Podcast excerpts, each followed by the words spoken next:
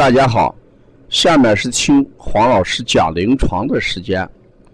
听黄老师讲临床是西安邦尼康小儿推拿咨询有限公司推出的临床实录文化产品，通过临床案例，不断解读和分享小儿常见病和现代综合症的病因、病机、病理、调理思路、配穴。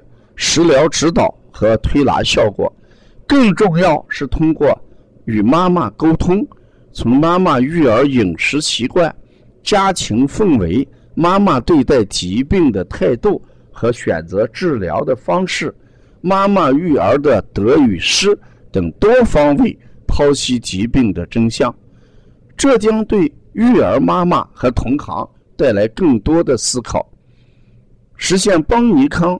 不但用双手创新小儿推拿技术，还要用智慧传播小儿推拿文化的企业愿景。今天我讲的这个临床是来自西安邦尼康小儿推拿第二届技术论坛参会的湖南的刘军。呃，他的问题是小儿消化不良。嗯，便便有颗粒状，怎么调理？刘军的这个问题，事实上就是涉及到我们中医讲的大便顽固不化的一个意思。小儿大便顽固不化和便便有颗粒，都是孩子脾阳虚的一个表现。我们说，脾主。运化、生清、秘浊，那运化能力弱，食物不能彻底的被这个吸收，所以大便里面就有没有这个吸收和消化的一些颗粒状的物质啊。那要解决这种情况。我们就要提高脾的运化功能，所以小儿推拿调理的原则就是健脾助运、生清秘浊。健脾助运就是提高他脾的运化能力，生清秘浊就是提高小肠的功能。所以我们一般的配穴就是用补脾，哎，补脾。补肾阳，揉胃脘，揉足三里，推三关，揉二马，这些穴来解决脾的运化能力。我们通过摩腹和揉腹来解决小肠生清秘浊的能力。所以在调理的过程当中，你看。这个脾阳跟肾阳，事实上是提高脾的用用蠕动能力、原动力的问题。我说动则为阳，阳气生，阳气足则动。那这里面胃脘是指提高胃中的腐熟能力。我说胃将食物吃到胃里以后，进到胃里之后，这个胃有一个重要的功能，就是腐熟。就是把食物腐烂啊，加工成食糜，这里面就需要温度，所以我们揉胃脘就提高胃的温度的问题。足三里，我们经常说常揉足三里，胜吃老母鸡。这个足三里在这里面有提高胃的蠕动能力的这么一个功效。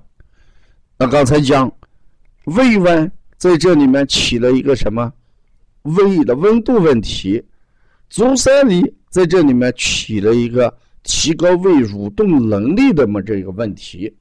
那这样胃动起来了，胃也有温度了，胃将食物加工成食糜的程度就要高一些，这样小肠工作起来，小肠分清泌浊的这个比例也就很高一点，这是解决胃的问题。那摩腹揉这个小肠，事实上也就是促进小肠的蠕动。我们小肠的吸收主要是靠小肠绒毛来实现。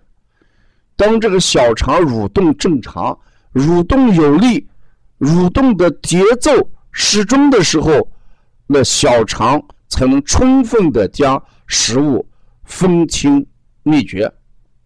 如果小肠蠕动缓慢，那它的工作效率就低；如果小肠蠕动过快，食物在小肠里面停留的时间就短，所以来不及将食物分清秘诀，秘拙，它直接一股脑就下到大肠里面去。所以我们通过摩腹想解决两个问题，一个是解决小肠蠕动缓慢的问题，另外也要解决小肠蠕动过快的问题。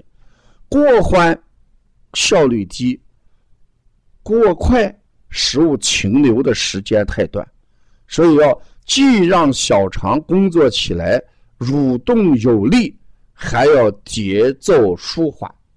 啊，这样的话才能有效的完成它的分清秘浊的能力。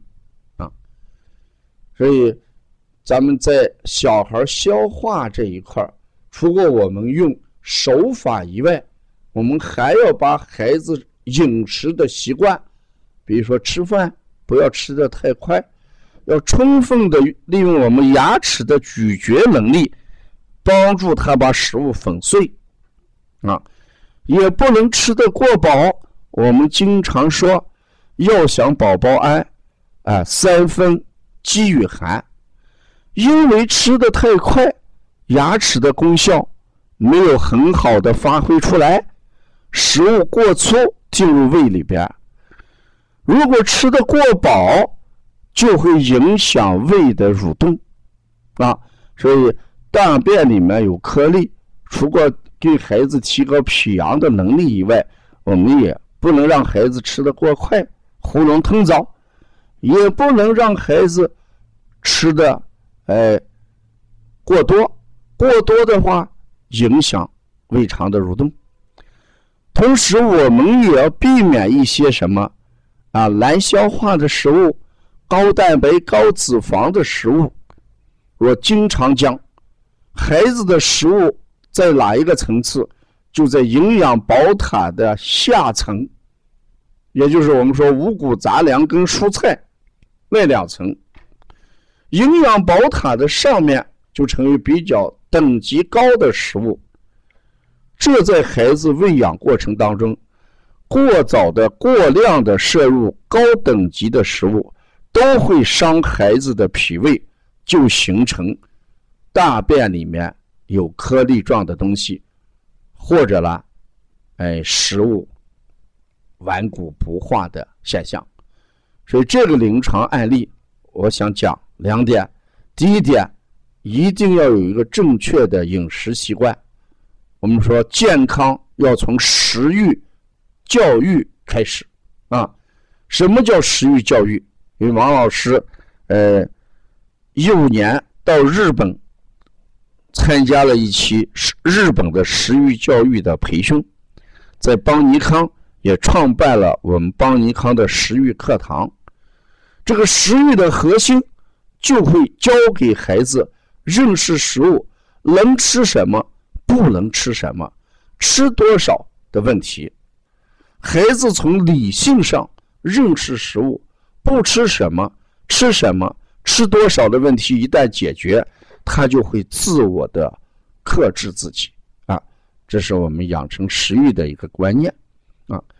同时，我们嗯经常给孩子保健摩腹跟捏底，也是呃提高孩子脾胃功能的一个有效方法。